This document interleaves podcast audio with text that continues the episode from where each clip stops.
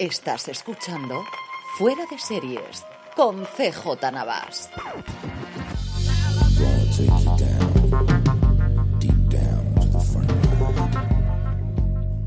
Bienvenidos a Streaming, el programa diario de Fuera de Series en el que un servidor, CJ Navas, te trae las principales noticias, trailers, estrenos y muchas cosas más del mundo de las series de televisión. Edición del miércoles 22 de marzo, sí, hoy es 22 de marzo y no como por error dije ayer que era 22 de marzo, esto de grabar al filo de la medianoche hace que siempre me líe con las fechas. Como os digo, edición del miércoles 22 de marzo, vuelve la actividad a España después del festivo en Madrid, muchos proyectos, muchas fechas de estreno y dos noticias importantes de industria. Antes de que vayamos con todo eso, permíteme recordarte que ya puedes comprar en nuestra tienda, la tienda fuera de series, desde fuera de series.com barra tienda, la tienda para grandes fans de las series de televisión, nuestra nueva colección This is the Way, que ya puedes adquirir junto a todos nuestros productos, no solo en España, sino también en toda la UE. Además, tienes gastos de envío gratuitos para todos los pedidos a partir de los 35 euros en Península y 40 euros en Baleares, Canarias, Ceuta y Melilla. Pásate por fuera de series.com barra tienda que seguro que tenemos algo que te gusta. Arrancamos el capítulo de noticias con nuevos proyectos. Hans Rosenfeld, el creador de The Bridge, el creador del puente, que ya tiene nuevo proyecto muy similar al que acaba de concluir para Paramount Plus y es que vuelve a ser una adaptación de una novela negra de CJ Tudor. Como os comenté en su momento, y me hizo mucha gracia porque qué queréis que os diga, no hay tanta gente que se llama CJ, Rosenfeld acaba de adaptar para Paramount Plus The Burning Girls y ahora va a hacer lo propio con la novela del 2016 de Tudor de Chalkman, El hombre de tiza.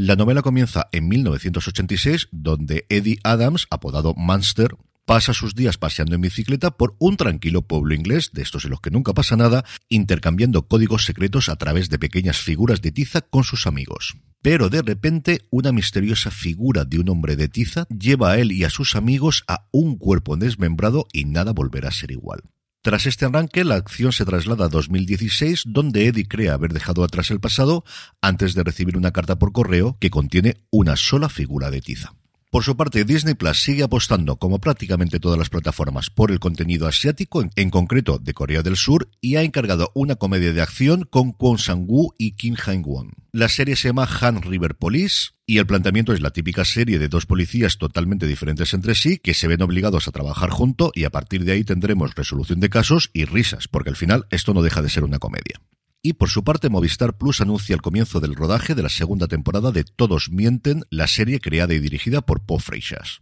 La serie volverá a contar con el elenco maravilloso que tuvo en la primera temporada, Irene Arcos, Natalia Berbeque, Eva Santolaria, Leonardo Esbaraglia, Juan Diego Boto, Ernesto Alterio, Miren Ibarguren, Jorge Bosch, Carmen Arrufat, Berta Castañé, Luco Lomina, Amaya Salamanca y Marc Balaguer, a los que en esta nueva entrega se sumarán Alberto San Juan y Kitty Mamber. Sobre la sinopsis, pues casi mejor que no os la leo, porque si no habéis visto la primera temporada, empieza justo donde acaban esos capítulos, así que os voy a revelar todo lo que ocurrió en la primera temporada. Dejémoslo en el que hay un nuevo asesinato en la comunidad de Belmonte que vuelve a poner patas arriba toda la relación entre los distintos personajes. Y a caballo entre nuevos proyectos y noticias de fichajes, los Daniels, esto es, Daniel Scheiner y Daniel Kwon, los recientes ganadores del Oscar, ya tienen su nuevo proyecto y es ni más ni menos que un episodio de la nueva serie del universo de la Guerra de las Galaxias, Skeleton Crew. Y esto me sirve para recordaros que estamos analizando episodio a episodio la tercera temporada de The Mandalorian y que tenéis todos los análisis en Universo Star Wars, allí donde, continuando con el apartado de fichajes, NBC ya tiene la protagonista para San Denis Medical, un piloto de comedia creado por el responsable de Superstore, Justin Spitzer, y es ni más ni menos que Alison Tolman. La serie, como podéis deducir por su título, se basa en un hospital, estará rodado en un estilo de falso documental y contará cómo los doctores y demás personal sanitario de este centro médico lidian con su día a día intentando no volverse locos. Y Disney Plus ya tiene reparto para su adaptación de la novela de Gilly Cooper, Rivales, una serie que nos traslada en la Inglaterra de 1980 y un enfrentamiento entre un miembro del Parlamento, Rupert Campbell Black, y el director de una cadena de televisión que tiene ganas de meterle el dedo en el ojo, Tony Buddingham. Al primero lo interpretará Alex Hassel y al segundo, ojo al dato, David Tennant. Junto a ellos estarán Danny Dyer, Aidan Turner, Oliver Chris, Emilia Tack o Katrina Chandler, entre otros muchos. Y a mí es una serie que por la temática que tiene y porque tiene a David Tennant, tampoco lo vamos a negar, me atrae mucho, muchísimo. En cuanto a fechas de estreno, el grupo MC ha anunciado su programación especial para Semana Santa, en concreto para los canales Historia, Cocina, Hollywood, Dark, Somos y En Familia. En historia, desde el domingo 2 de abril podremos ver grandes misterios de la Biblia y la guerra de los judíos, Roma contra Jerusalén, el 4 de abril.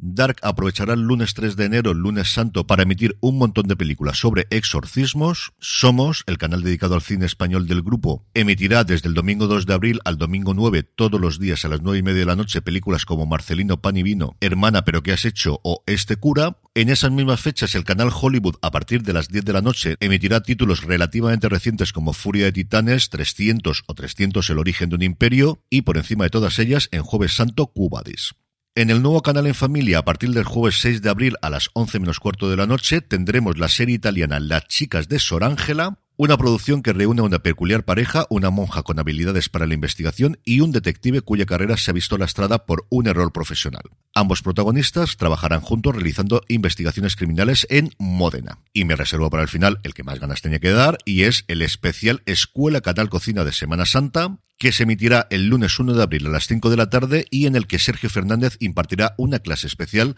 donde enseña todos los secretos de la cocina de Semana Santa y en el que el bacalao es uno de los grandes protagonistas con recetas de siempre como el bacalao manchego, la porrusalda o las albóndigas de bacalao. Además, por supuestísimo, volveremos a ver dulces típicos de Semana Santa y postres caseros especial Pascua. Por su parte, Filming confirma que el próximo 28 de marzo tendremos la última temporada de Endeavor, la serie más vista de toda la historia de la plataforma.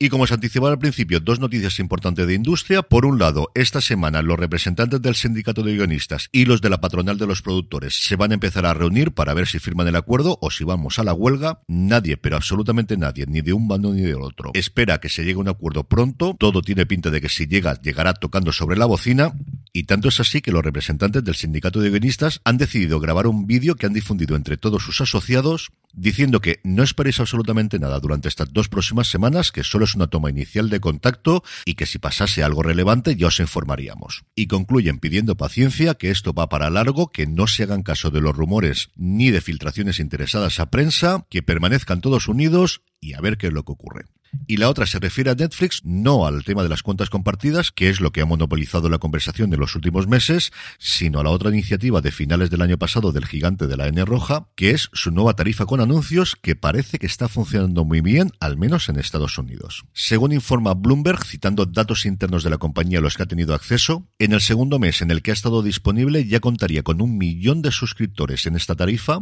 una cifra que se complementaría con los datos que ofrece Antena, una de las grandes firmas de analistas del sector en Estados Unidos, que afirmaba que el número de nuevos suscriptores que optaban por esta tarifa habría aumentado del 9% que consiguió el primer mes que estuvo activa al 19% en el segundo por encima de la tarifa básica. Veremos si en su presentación de resultados trimestrales en abril Netflix decide dar datos fehacientes y sobre todo cuándo se van a atrever a empezar a capar las cuentas compartidas en Estados Unidos. En el capítulo de vídeos y trailers tenemos ya disponibles dos que hemos comentado recientemente. Por un lado, Ed Sheeran, La suma de todo, que ayer os comentaba, ya lo tenéis disponible con subtítulos en castellano y también un avance de Informe Plus, el método Carol, que se estrena en la plataforma de Telefónica mañana jueves a las 10 de la noche. Y el tercero que os quiero comentar hoy es el de la nueva adaptación de Grandes Esperanzas con Olivia Colman como protagonista que llegará a Hulu en Estados Unidos el próximo día 26 y a ver cuando llega aquí a Disney Plus, si es que llega a Disney Plus. En el apartado de estrenos, hoy tampoco tenemos, igual que el lunes, así que aprovechar la jornada para poneros al día con todas las que tenéis pendientes. Desde luego, si sois como yo, la pila empieza a ser ya absolutamente insoportable. Una amplia representación de Ted Lasso con Tohib Jimo, Brett Goldstein, Hannah Waddingham, Brendan Hunt y, por supuestísimo, Jason Sudeikis se reunió en la Casa Blanca con el presidente Biden, que últimamente le ha cogido el gusto hacer este tipo de cosas, para hablar de salud mental y antes de que se produjese ese encuentro, se pasaron por la sala de prensa de la Casa Blanca, donde Sudeikis hizo un pequeño pequeño speech de cuatro minutos, que la verdad es que está bastante bien, y sobre todo y fundamentalmente respondió a una única pregunta hecha desde el público,